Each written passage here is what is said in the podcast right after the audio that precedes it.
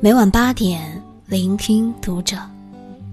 大家好，我是小萌，欢迎收听读者。今天呢，要和大家分享的文章来自作者白小姐。婚姻好不好，生一次病就知道了。关注读者新媒体，一起成为更好的读者。前段时间关注到一起离婚纠纷。夫妻两人结婚有五年了，丈夫以性格不合、感情破裂为由申请离婚。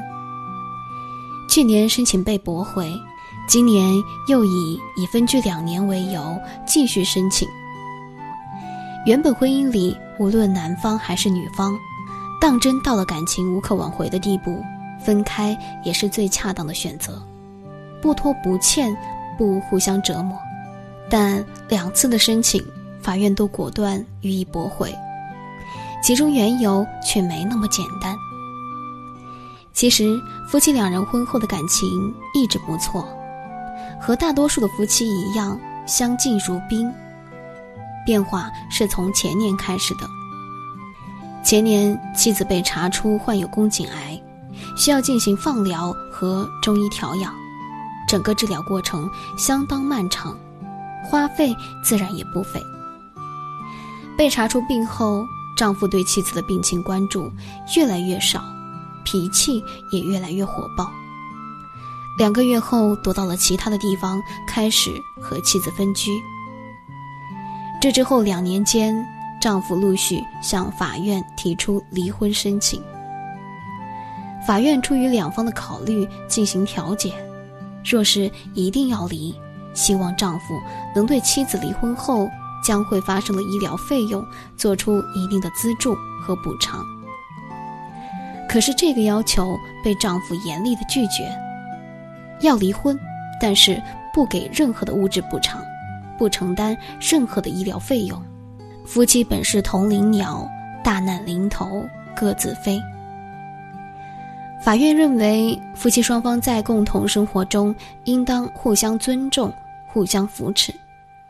现在妻子患有重病，原告本应尽到作为丈夫的责任，承担起照顾妻子的义务，而不应该在妻子危难之时弃之不顾。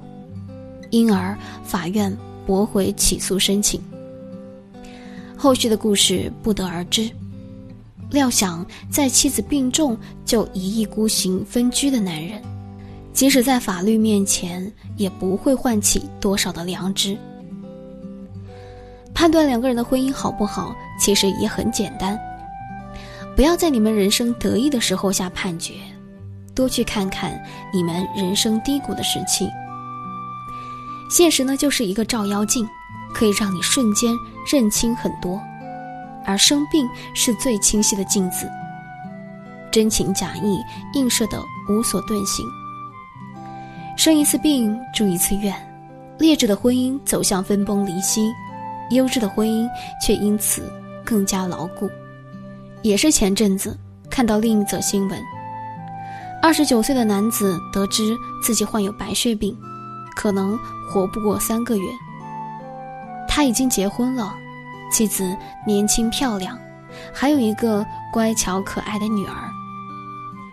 病来的突然。医生下的病危单也凌迟着他的求生欲。医院出来，他和自己的妻子说：“老婆，我可能活不了三个月了。要是我走了，你趁着年轻就改嫁吧。最后求你一件事儿，你一定要把女儿留给我的父母，他们好有个挂念。”妻子听着他这么交代后事，恶狠狠地说：“我这么年轻，你要是走了。”我当然会改嫁，但是我会带着女儿走，你的父母将无人养老送终，你忍心吗？不忍心就好好的为我们活着。两人沉默了一阵，抱头痛哭。以往妻子是被宠着的少女，丈夫很会做饭，买菜做饭，甚至洗碗拖地都是他来。九十斤的人，恋爱结婚的七年里，足足。被养重了四十斤。这之后，被照顾的妻子突然变了个人，开始学着做饭、做家务、算账，每天还要医院找钱找医生，心里挂念的是丈夫的血象指数何时才能达标。有一次，她炖了鸡汤，丈夫吃了几口就不吃了，她就开始生气，丈夫才说出实话：“我生病以来，你都没怎么吃肉，我想留给你。”你也要照顾好自己，一家人，父母、妻子、岳父、岳母，都在背后支撑着这个病重的男人。第一次移植手术顺利，妻子偷偷的去庙里祈福。今天是我丈夫重生的日子，我求菩萨保佑，愿意用我二十年的寿命换他一生平安。一场大病让这对夫妻的心贴得更紧。有些时候，也许是到了不同的年纪，真会觉得再轰轰烈烈的爱都比不上一个随时给你端茶倒水的人。婚姻更是如此。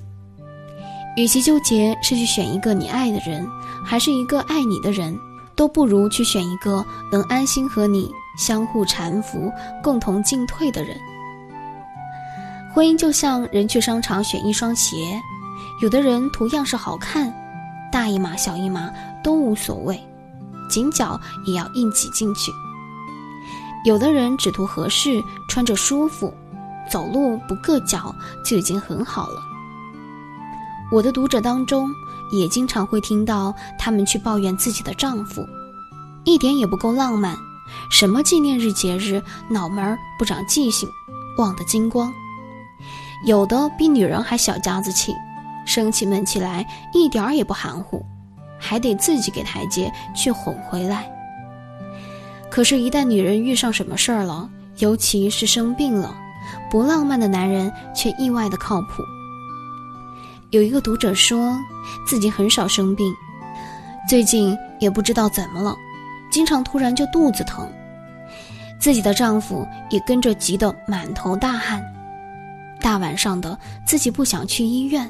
丈夫就给她揉肚子，揉了一晚上。还有一次发烧，电话里丈夫听着声音不对，赶紧请假回家买药做饭，冷毛巾隔半个小时就换一次。这样的时刻，男人的不浪漫早就无关紧要了，只想说有你真好。好的婚姻在面对未知时，你们彼此都不胆怯。相信再难熬一熬也会过去，于是更牵紧了对方的手。坏的婚姻，即使岁月静好，也依然时不时整出一些风波来。愿你我都有幸能找到那么一个适合共度一生、不离不弃的人。好了，今天的文章就为大家分享到这儿了。我是小毛，祝大家晚安。